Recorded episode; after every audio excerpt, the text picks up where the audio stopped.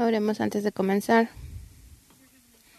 Amado Padre Celestial, gracias por Jesús, nuestra ancla, quien nos ha traído a la presencia de Dios y podemos estar frente a ti por siempre. Ayúdanos al estudiar Hebreos 7, ayúdanos a entender, ayúdanos a ver tu gloria, tener confianza en ti, confianza en acercarnos a tu trono a través de la obra de Cristo Jesús. Por favor, prevenme de error. Ayúdanos a, a correctamente estudiar tu palabra y lo pido en nombre de Cristo. Amén. Wow. Hebreos 7. Hebreos es difícil, ¿verdad? Es difícil, es bueno, pero difícil. Este libro aunque es un gran estímulo y sé que ustedes han sido animadas, pero está lleno de enseñanzas profundas y difíciles de entender a veces. Hebreos ha expandido nuestras mentes y ha convencido, quebrantado nuestros corazones, pero hemos tenido que hacer un poco de trabajo extra en nuestro estudio para comprenderlo. La congregación hebrea también luchó por entender algunas de estas verdades y algunos de ellos estaban espiritualmente letárgicos y corrían el riesgo de ir a la deriva. Debido a la doctrina correcta, conduce una vida correcta, el predicador con frecuencia exhorta a su congregación a la consideración interna, meditación e introspección. Es que tenemos que poner atención no sea que nos deslicemos. Hebreos 2.1. Considerar al apóstol y sumo sacerdote de nuestra profesión, Cristo Jesús. 3.1. Mirad, hermanos, que no haya ninguno de vosotros corazón malo de incredulidad que para apartarse del Dios vivo. Capítulo 3.12. Temamos, pues. 4.1 que cada uno de, de, vosotros muestre la misma solicitud hasta el fin para plena certeza de la esperanza. Capítulo 6, 11. Mantengámonos firmes sin fluctuar. 10.23. Considerémonos unos a otros para estimularnos al amor y a las buenas obras. 10.24. Puestos los ojos en Jesús. Capítulo 12, 2. Y considerar aquel. Capítulo 12, versículo 3 Acordaos de vuestros pastores. Considerar cuál ha sido el resultado de su conducta. 13.7. El predicador conocía la debilidad espiritual y mental de su congregación y su necesidad de estas verdades profundas que los impulsarían a una mayor madurez. Así es que los insta, insta a que soportéis la palabra de exhortación. Capítulo 13, versículo 22. Y por eso nosotras también debemos hacer lo mismo. Nos exhorta a considerar a Cristo. Y damas, para aquellas de ustedes que siguen adelante en sus lecciones y su estudio, aun cuando son difíciles, escuchando sermones, notas de estudio y comentarios, anímense, porque a través de tu arduo trabajo, tú estás obedeciendo el corazón de la exhortación de este libro. Considera Jesús. Escucha al predicador mientras continúa enfatizando su tesis de que Jesús es mejor. Jesús es mejor que los ángeles, mejor que Moisés y Josué, ofrece un mejor descanso y es mejor que todo el sistema levítico que en muchos sentidos se resume en la obra del sacerdocio. Jesús es el sacerdote que necesitamos. Hebreos 1.3 nos enseñó que una vez que nuestro sumo sacerdote cumplió la limpieza de los pecados, se sentó a la diestra de la majestad en las alturas. En Hebreos, Hebreos 2 vimos la necesidad de la naturaleza dual de la mediación sacerdotal de Jesús, según Hebreos 2.14, por lo cual Jesús debía ser en todo semejante a sus hermanos, para venir a ser misericordioso y fiel sumo sacerdote en lo que a Dios se refiere. El sumo sacerdote de nuestra confesión, capítulo 3.1, ha pasado por los cielos y ministra delante del Padre a nuestro favor. Él, él es exaltado por encima de todas las cosas, pero puede simpatizar con nuestra debilidad.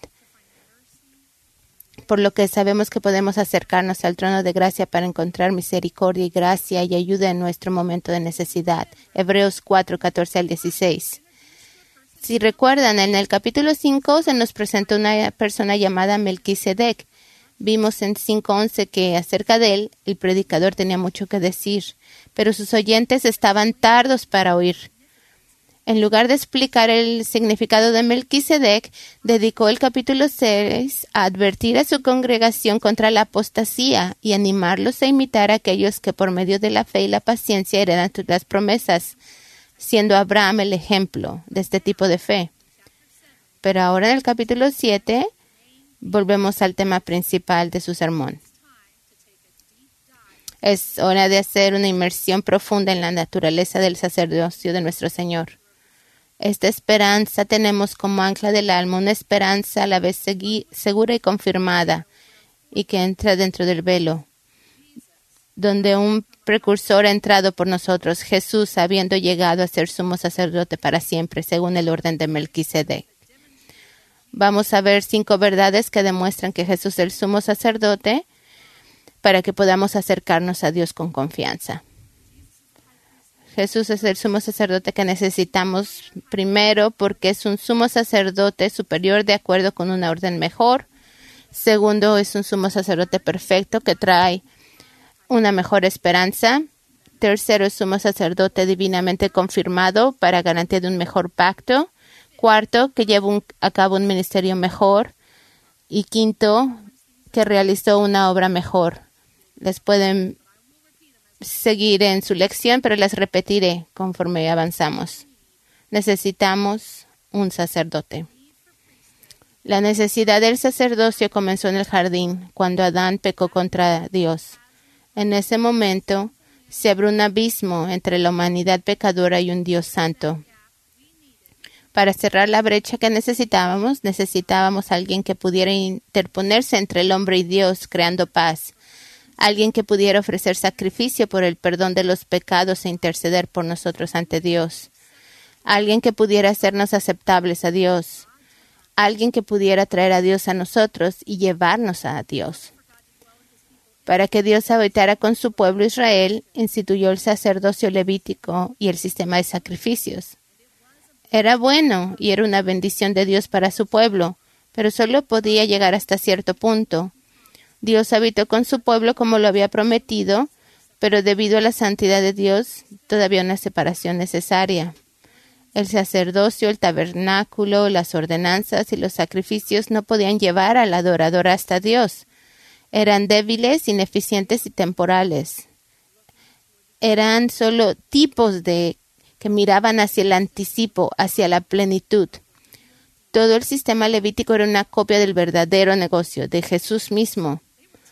Los hebreos se sintieron tentados a volver a lo que les era familiar, y el predicador ahora trata de convencer a su congregación de que Jesús es mejor.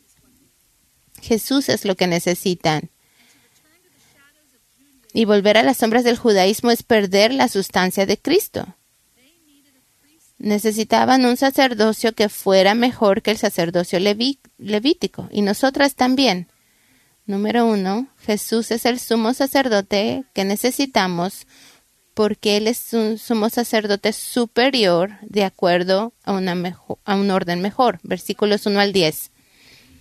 Entonces, ¿qué significa que Jesús es un sacerdote de acuerdo a una orden mejor?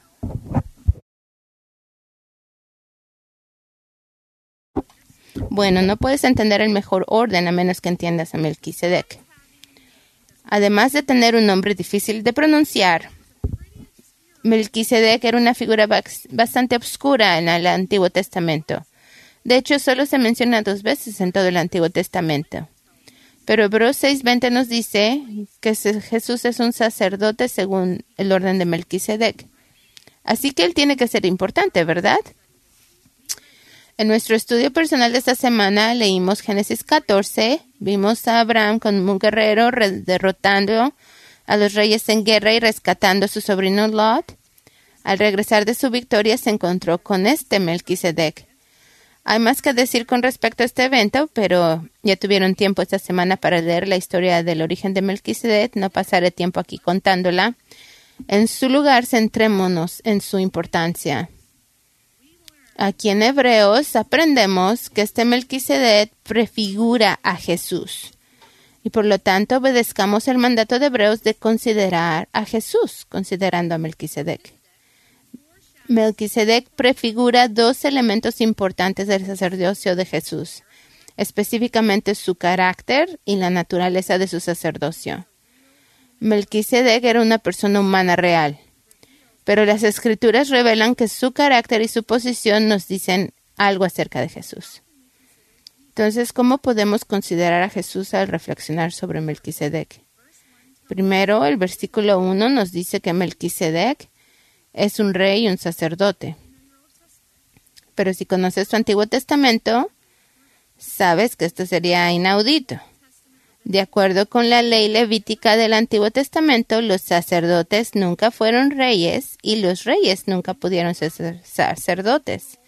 Cada uno fue designado por Dios y tuvo roles únicos en la economía del antiguo pacto, pero nunca se superpusieron uno sobre el otro. Los sacerdotes se les prohibió gobernar como reyes y a los reyes se les prohibió servir como sacerdotes. Pero Melquisedec, que llegó antes de la ley, estos dos papeles convergieron. Melquisedec era sacerdote del Dios Altísimo y rey de Salem.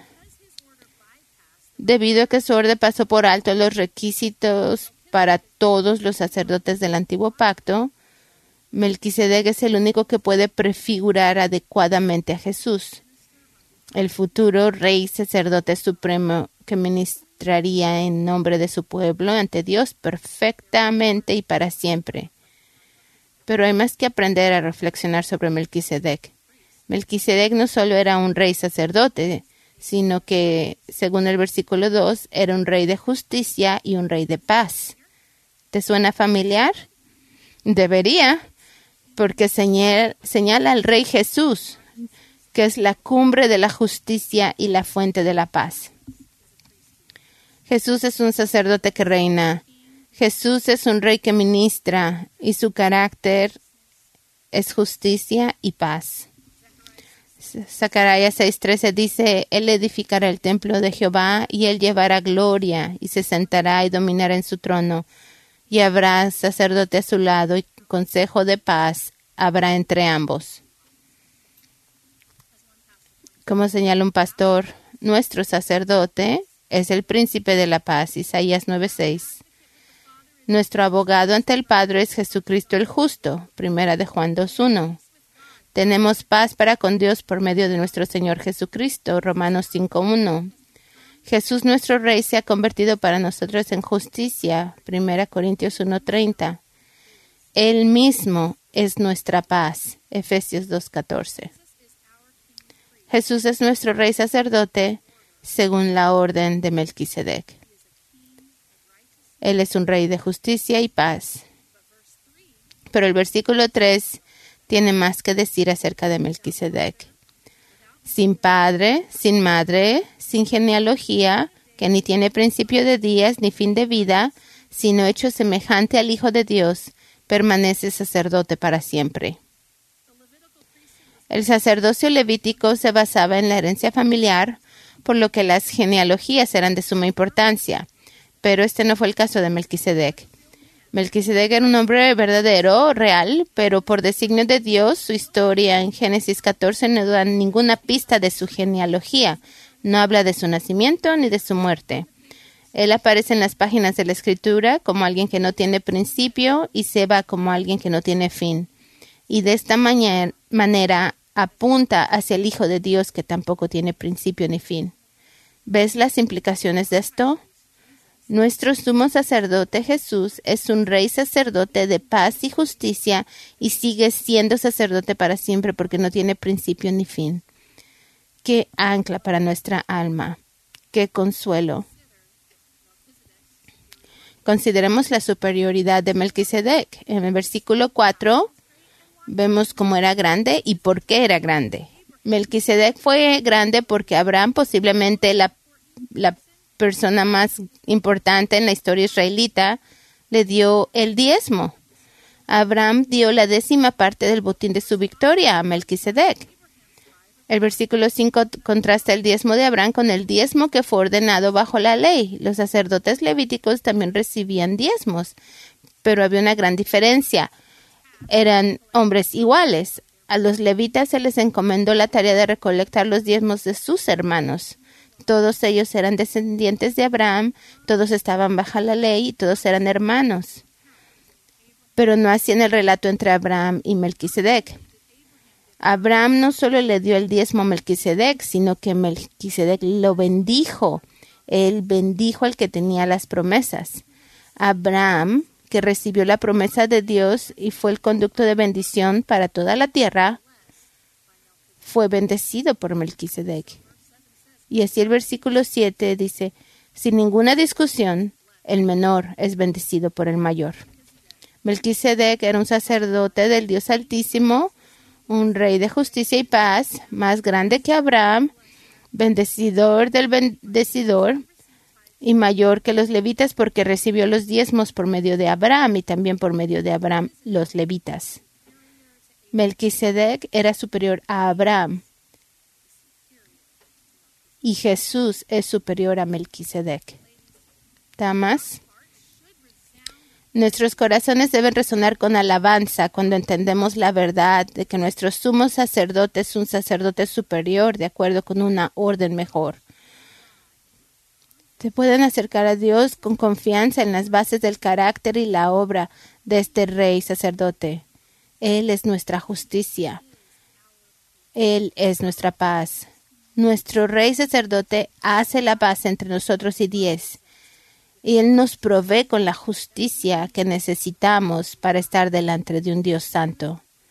Y estas verdades son gloriosas, gloriosas, verdades que elevan nuestra adoración. Pero esto no fue fácil para los hebreos. Después de todo, era Dios quien había establecido el sistema levítico y había dado la ley. La noticia de que Jesús era un sacerdote de acuerdo a una orden diferente y superior era difícil de entender. Y así continúa explicando el predicador. El sistema levítico era débil, roto e inútil. La ley era buena y cumplía lo que estaba diseñada para hacer, pero era incapaz de lograr lo que los hebreos más necesitaban. No podía salvarlos y no estaba destinada a hacer eso. Necesitaban algo mejor y nosotras necesitamos algo mejor. Y damas, lo tenemos. Tenemos a Jesús, el sumo sacerdote perfecto, de acuerdo con un orden mejor. Jesús no solo está de acuerdo con un orden mejor, sino que también nos trae una mejor esperanza. Número dos, Jesús es el sumo sacerdote que necesitas para acercarte a Dios con confianza, porque Él es un sumo sacerdote perfecto que trae una mejor esperanza versículos 11 al 19. Hebreos 7:11 dice, si pues la perfección fuera por el sacerdocio levítico, porque bajo él recibió el pueblo la ley, ¿qué necesidad habría aún de que se levantase otro sacerdote según la orden de Melquisedec y que no fuese llamado según el orden de Aarón? Aquí en el versículo 11 y a lo largo de todo el libro de Hebreos, perfección significa salvación o compleción. Un comentarista dice que en este contexto se refiere específicamente a hacer que los hombres sean aceptables a Dios, que era la función del sacerdocio. Damas, no se equivoquen. Nadie, en ningún momento, en toda la historia, fue salvo o santificado a través del sistema levítico. Los sacerdotes, los sacrificios, las ceremonias, todo el sistema nunca fue diseñado para reconciliar a un pueblo pecador con un Dios santo. Solo apuntaba hacia lo que podría lograrlo. Todos los pecadores a lo largo de toda la historia han sido salvados por la obra de Jesucristo. Los santos del Antiguo Testamento esperaban la futura redención del Mesías, descansando en las promesas y la esperanza de su venida, y los creyentes del Nuevo Testamento miramos hacia atrás a la obra terminada de Cristo, descansando en la vida y muerte y resurrección de Jesús. Hebreos 7 aclara este punto el hecho que un nuevo sacerdote fuera necesario. Significa que el antiguo pacto era débil, frágil e incapaz de salvar. Y esto es evidente, ¿verdad? Si lo que se necesitaba para hacer a los hombres perfectos o aceptables ante Dios solo se encontrara en el sistema levítico, entonces el Mesías habría sido un sacerdote levítico, ¿verdad? Pero no fue así. El sacerdote y el sacerdocio tenían que cambiar. Y como dice el versículo 12, un cambio en el sacerdocio requiere un cambio correspondiente a la ley que lo sustenta. Esto es por necesidad, porque si la ley del Antiguo Testamento todavía estuviera vigente, el sacerdocio de Jesús sería ilegítimo. Jesús no estaba calificado para ser un sacerdote levítico, porque era del linaje de Judá. Pero Jesús es un sacerdote y él es un sacerdote legítimo porque él es un sacerdote según la orden de Melquisedec. No, se basa, de acuerdo al versículo 16, en un requisito físico como los sacerdotes levíticos, sino según el poder de una vida indestructible.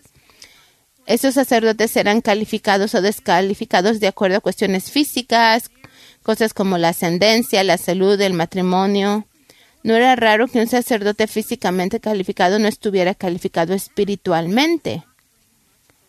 Esto no trajo mucha esperanza al pecador.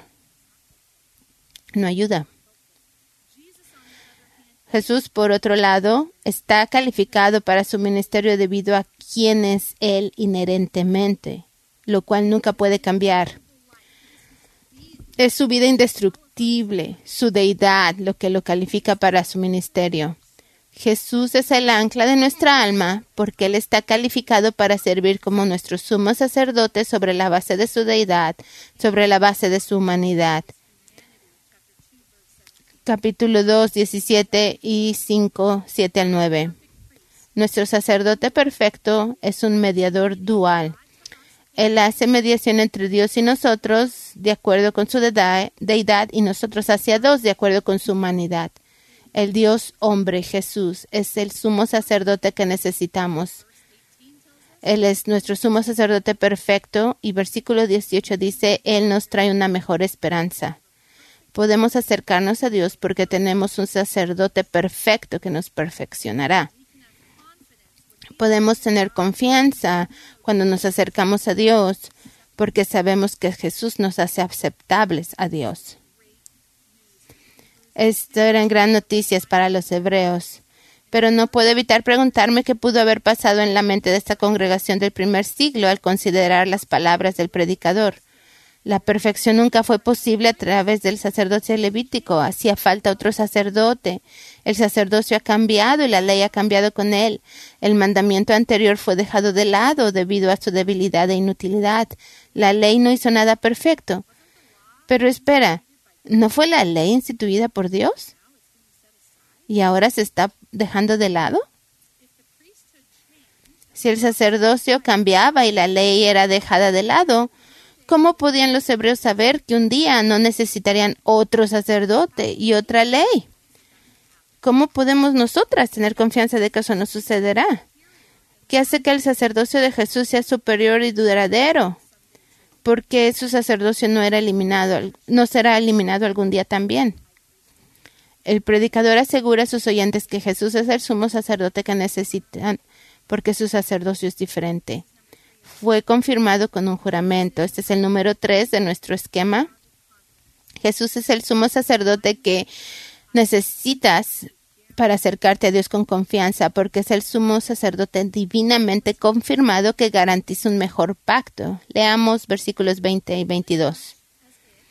Y esto no fue hecho sin juramento, porque los otros ciertamente sin juramento fueron hechos sacerdotes, pero este con el juramento del que le dijo, juró el Señor y no se arrepentirá, tú eres sacerdote para siempre, según el orden de Melquisedec. Por tanto, Jesús es hecho fiador de un mejor pacto.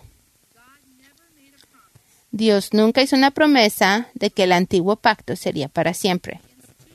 Lo instituyó, ciertamente, pero no lo diseñó para que durara para siempre. Él nunca lo diseñó para quitar el pecado. Nunca hizo un juramento de que el sacerdocio levítico nunca terminaría. Era temporal. No estaba mal, era muy buen pacto dado por Dios ordenado por Dios. No era malo, pero era imperfecto. Era imperfecto en el sentido hebreo de la palabra. No podía perfeccionar al adorador. Y recuerden, perfecto como habría sido entendido por los hebreos, era sinónimo de salvación. El antiguo pacto y todas sus ordenanzas, ceremonias y sacrificios no podían salvar a nadie. Había llegado algo mejor y lo viejo ya era obsoleto. El antiguo pacto era obsoleto ahora que el nuevo pacto había sido inaugurado y el nuevo pacto nunca será eliminado. El sacerdocio de Jesús nunca terminará. Podemos estar seguras de esto, porque Dios lo confirmó con un juramento. La palabra de Dios es lo suficientemente segura como para permanecer sola, pero en el Salmo 104 el Señor jura enfáticamente, juró Jehová y no se arrepentirá, tú eres sacerdote para siempre, según el orden de Melquisedec. El Señor lo ha jurado y Él no cambiará de opinión, doble énfasis. Jesús es nuestro sacerdote para siempre. Versículo 22. Por tanto, Jesús es hecho fiador de un mejor pacto. La palabra griega aquí se traduce como garantía o el que garantiza. El que garantiza realmente capta el sentido de esta palabra. Otra forma de traducirlo es una fianza. Jesús es el garante o el fiador de un mejor pacto. Un garante, un fiador es alguien que promete su nombre, propiedad o influencia de que se hará cierta cosa. Un fiador es alguien que acepta comprometerse por otro que carece de capacidad para cumplir con sus propias obligaciones. Por ejemplo, Judá era el fiador de Benjamín en Génesis 43, dice en el 43.9, Génesis 43.9, yo te respondo por él, a mí me pedirás cuenta si yo no te vuelvo a traer y si no lo pongo delante de ti, seré para ti culpable para siempre. El apóstol Pablo se colocó a sí mismo como fiador del esclavo onésimo el, fiador, en el libro de Filemón, cuando dijo en los versículos 18 y 19, y si en algo te dañó o te debe, ponlo a mi cuenta, yo lo pagaré. A. W. Pink dice, de la misma manera, Cristo se comprometió con el Padre por sus escogidos, diciendo, carga a mi cuenta todo lo que mi pueblo te debe, y yo pagaré plenamente sus deudas. Jesús es nuestro fiador. Jesús es el sacerdote que necesitamos. Necesitamos a Jesús como nuestro representante necesitamos una garantía de las justas demandas de Dios se satisfagan a nuestro favor. Necesitamos una garantía que, que nuestra deuda de pecado será pagada en su totalidad, haciéndonos inocentes ante un Dios santo. Necesitamos una justicia humana imputada, ganada por la vida y muerte perfectas de Jesús, acreditadas a nuestra cuenta. Necesitamos una garantía de que tendremos acceso a disfrutar de nuestro Dios por toda la eternidad. Y Jesús es esa garantía. El sacerdocio de Jesús es confirmado por Dios con un juramento. Su sacerdocio está divina, divinamente confirmado y garantiza un mejor pacto. ¿No es el mejor? Sacerdocio superior, pacto superior, un pacto mejor, garantizado por un mejor mediador, la ley y el sistema levítico eran impotentes para perfeccionar a sus adoradores, pero el sacerdocio perfecto de Jesús da esperanza a los adoradores del nuevo pacto, sabiendo que Él hace que su pueblo sea aceptable a Dios.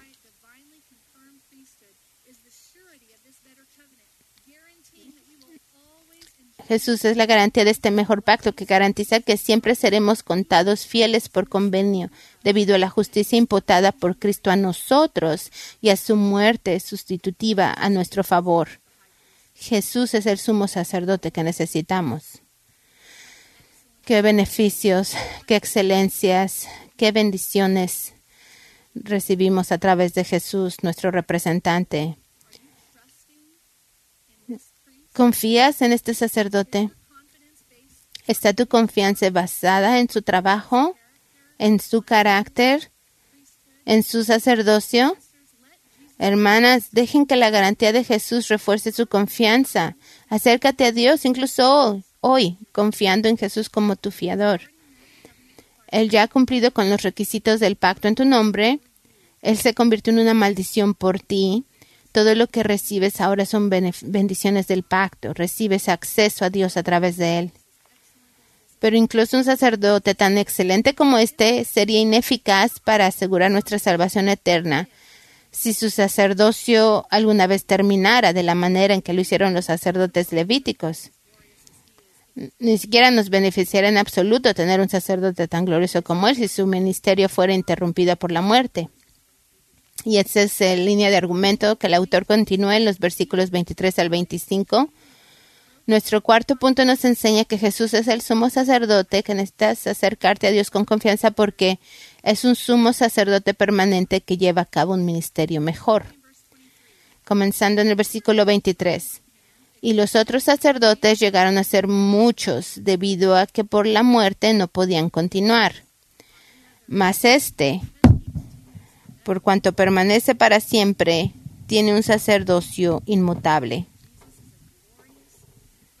Jesús es un sumo sacerdote glorioso y perfecto.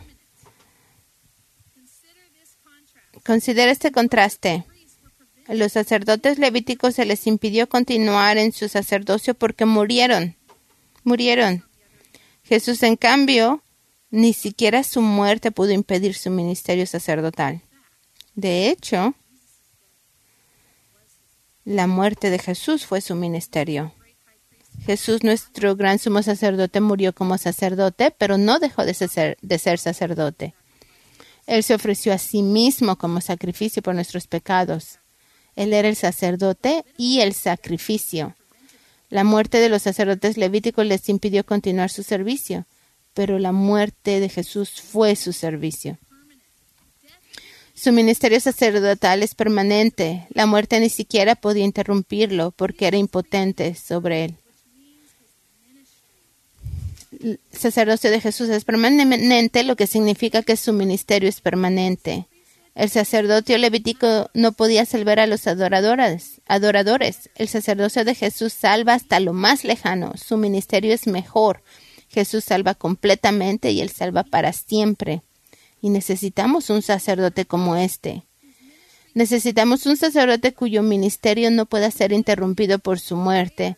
Necesitamos un sacerdote cuyas oraciones no puedan ser interrumpidas jamás, porque necesitamos una salvación que no puede ser aniquilada.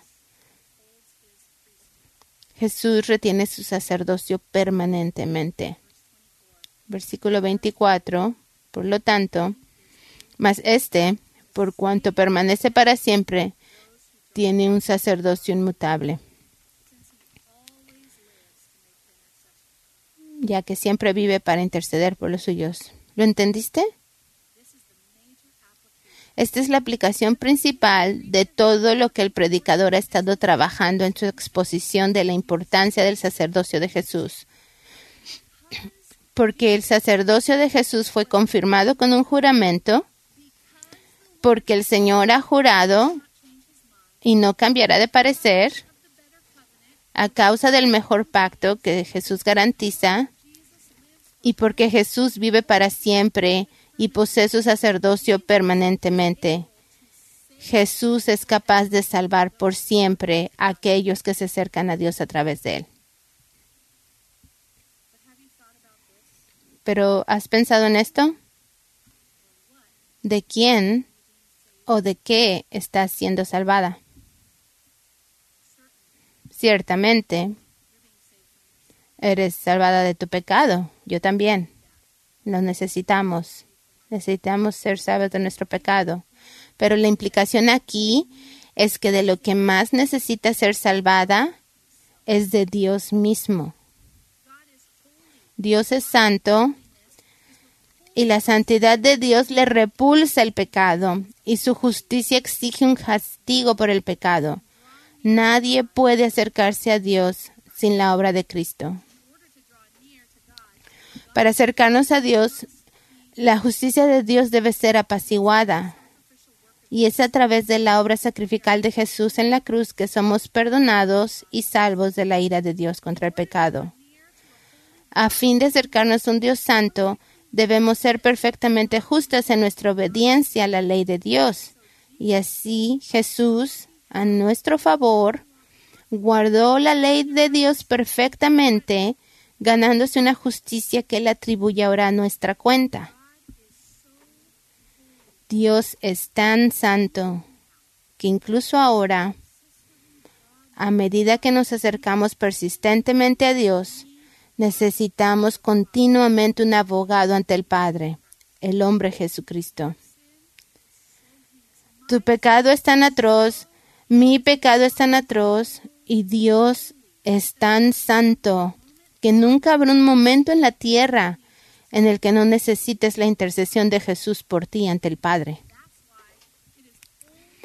Es por eso que solo a través de Jesús que puedes acercarte a Dios y ser aceptada. Puedes estar segura de que eres aceptada en el momento en que te vuelves a Él en arrepentimiento y fe. Y puedes saber que nunca habrá un día en que Él te rechazará, porque Jesús es todo lo que necesitas para salvación eterna. Eres salva por siempre porque tu sumo sacerdote vive para siempre para interceder por ti. Eres salvada hasta el extremo, eres salva hasta el final y para siempre porque tu sumo sacerdote ora por ti. El mejor ministerio de Cristo a tu favor es eficaz porque Él vive para siempre. No puedes perder tu salvación porque Él nunca deje de orar. Siempre puedes acercarte a Dios a través de Él porque Él siempre intercede ante Dios por ti. Mientras luchas con, contra el pecado, tu sumo sacerdote que se encarnó y no se avergonzó de ser llamado tu hermano, conoce tu fragilidad y se compadece de tu debilidad, Él ora por ti. Cuando estás abatida por el dolor y las pruebas, tu sumo sacerdote, varón de dolores y conocedor de las aflicciones, está orando por ti. Cuando tu enemigo te tienta, cuando te desesperas o dudas, tu sumo sacerdote que venció la tentación y realizó toda justicia a tu favor, Él ora por ti. Todo lo que necesitas para llegar hasta el cielo será provisto, porque la intercesión de tu sumo sacerdote lo asegura. ¿Escuchaste esto? todo lo que necesitas para llegar hasta el cielo será provisto, porque la intercesión de tu sumo sacerdote lo asegura. ¿Qué confianza tenemos en que nuestra fe no fallará? Jesús está orando por nosotros. ¿Qué confianza tenemos en que no hay nadie que pueda excusarnos, nadie que pueda condenarnos ante el otro trono de Dios? Romanos 8:34, ¿quién es el que condenará? Cristo es el que murió, más aún el que también resucitó, el que además está a la diestra de Dios, el que también intercede por nosotros. ¿Qué confianza tenemos en que nada puede separarnos del amor de Cristo? Jesús está delante del Padre orando por nosotros. Nuestro sumo sacerdote que está calificado para su obra de acuerdo con su humanidad y de acuerdo con su deidad, asegura nuestro acceso continuo y eterno al Padre podemos seguir acercándonos porque nuestro sumo sacerdote sigue intercediendo por nosotros.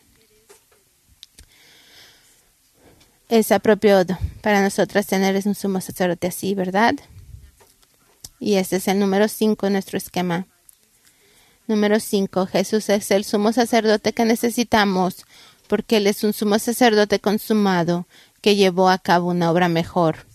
Él es mejor en, en su persona y mejor en su obra él es consumado, que quiere decir que completo en cada detalle, posee todas las excelencias, es todo lo que necesitamos. Es el mediador que necesitamos, el sustituto que necesitamos, el representante que necesitamos, el sacrificio que necesitamos para estar bien con Dios. Él es un sumo sacerdote apropiado. Versículo 26 dice, porque tal sumo sacerdote nos convenía, santo, inocente, sin mancha, apartado de los pecadores y hecho más sublime que los cielos. Él es el sacerdote que necesitamos. En última instancia, Él está calificado en todos los sentidos para estar en la brecha entre Dios y nosotros. Versículo 28 dice que la ley designa como sumos sacerdotes hombres que son débiles, pero nosotros tenemos a Jesús. ¿Cómo es mejor? Es mejor en todos los sentidos. Es mejor en su relación con Dios, con los demás. Ante Dios, Él es santo, interiormente perfectamente conformado a la voluntad de Dios en todos los sentidos. Según su deidad, es inherentemente santo. De acuerdo con su humanidad, vivió una vida perfectamente justa que fue aceptable a Dios. Ante el hombre, Él es totalmente inocente, totalmente irreprensible en toda relación humana. Siempre hizo lo correcto. Jesús es el único hombre que ha caminado sobre la tierra que nunca ha herido, ofendido, tentado o dañado a otra persona. Nunca dañó a otra persona. Como dijo un pastor, su santidad le permitió amar a Dios con todo su corazón y su inocencia le permitió amar a su prójimo como a sí mismo. ¿Ves por qué Él es el sumo sacerdote que necesitas? En su persona Él es inmaculado y separado de los pecadores. Jesús no solo vino a este mundo santo e inocente, vivió aquí 33 años y no, estaba, no se contaminó. Era amigo de pecadores, pero permanecía completamente inmaculado. Estuvo rodeado de corrupción, y nunca se infectó. Era completamente humano, pero perfecto. ¿Ves lo apropiado que es nuestro sumo sacerdote? Es nuestro representante perfecto. Adán estaba, Adán estaba rodeado de perfección y pecó. Nuestro sumo sacerdote está rodeado de corrupción y permaneció inmaculado debido a que siempre ha estado y siempre estará separado del pecado, puede estar en nuestro lugar dentro de Dios y ofrecer un sacrificio por los pecados y ser aceptado. Él es exaltado sobre los cielos. Jesús es el sumo sacerdote que necesitas porque entró directamente en el santuario celestial. Él tiene acceso ininterrumpido al Padre. El acceso de Jesús a Dios nos da acceso a Dios porque estamos unidos a Él. Él garantiza nuestro futuro con Dios por siempre. Su exaltación es la prueba de que su vida y su muerte fueron aceptadas por Dios y por lo tanto, nosotras que hemos recibido la imputación de su justicia y el perdón de los pecados, podemos estar seguras de que también seremos aceptadas por Dios y disfrutaremos de la comunión con Él para siempre. Ahora se sienten autoridad, dignidad y poder y ministran la presencia de Dios a nuestro favor. Jesús es el sumo sacerdote que necesitamos. Es el sumo sacerdote consumado. En los versículos 27 y 28 dice que estos sumos sacerdotes ofrecían sacrificios una y otra vez, día tras día, año tras año. Jesús lo hizo una vez por todas. Estos sumos sacerdotes tenían que ofrecer sacrificios primero por sus propios pecados Jesús era santo, inocente, él no tenía ningún pecado por el cual ofrecer sacrificios por sí mismo. Aquellos sumos sacerdotes ofrecieron animales como sacrificios. Jesús se ofreció a sí mismo el Cordero sin mancha de Dios, el sacrificio perfecto por el pecado. Versículo 27 dice, la ley designó a los sumos sacerdotes que eran débiles, pero el juramento de Dios designó a un hijo que ha sido hecho perfecto para siempre. Él es el sacerdote perfecto. Oh, hermanas, ¿quién podría desear otra cosa? ¿Quién podría mirar a este Jesús, a este sumo sacerdote y volver al antiguo pacto? ¿Cómo podríamos ver sus perfecciones e intentar acercarnos a Dios aparte de Él? ¿Entiendes la severidad de las advertencias en Hebreos ahora? ¿Cómo podría alguien ver a este sacerdote, este sacrificio, este pacto y creer que necesita algo más? ¿Algo más? ¿Sacrificios? ¿La Eucaristía? ¿Los sacramentos? ¿Buenas obras? No, nada. Considera a Jesús. Jesús es el sacerdote que necesitas porque Él es un sumo sacerdote superior, perfecto, divinamente confirmado, permanente y consumado es de una mejor orden, Él trae una esperanza mejor, garantiza un mejor pacto, lleva a cabo un mejor ministerio y logra una obra mejor. ¿Estás confiando solo en Él para la salvación? ¿Estás poniendo toda tu esperanza en Él? Hoy acércate a Dios con confianza porque tienes a este sumo sacerdote. No tienes miedo de la ira divina contra tu pecado. Tu sumo sacerdote se ofreció a sí mismo como el sacrificio perfecto por tu pecado, concediéndote el perdón completo.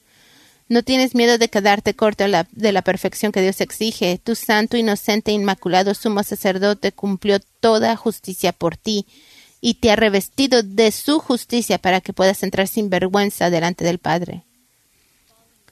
No tengas miedo de fracasar, de caer, de que un día tu estatus ante Dios cambie.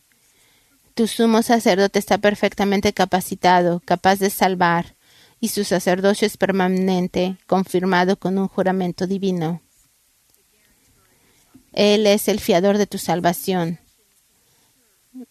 Su intercesión asegura que siempre disfrutarás de acceso a Dios por la eternidad.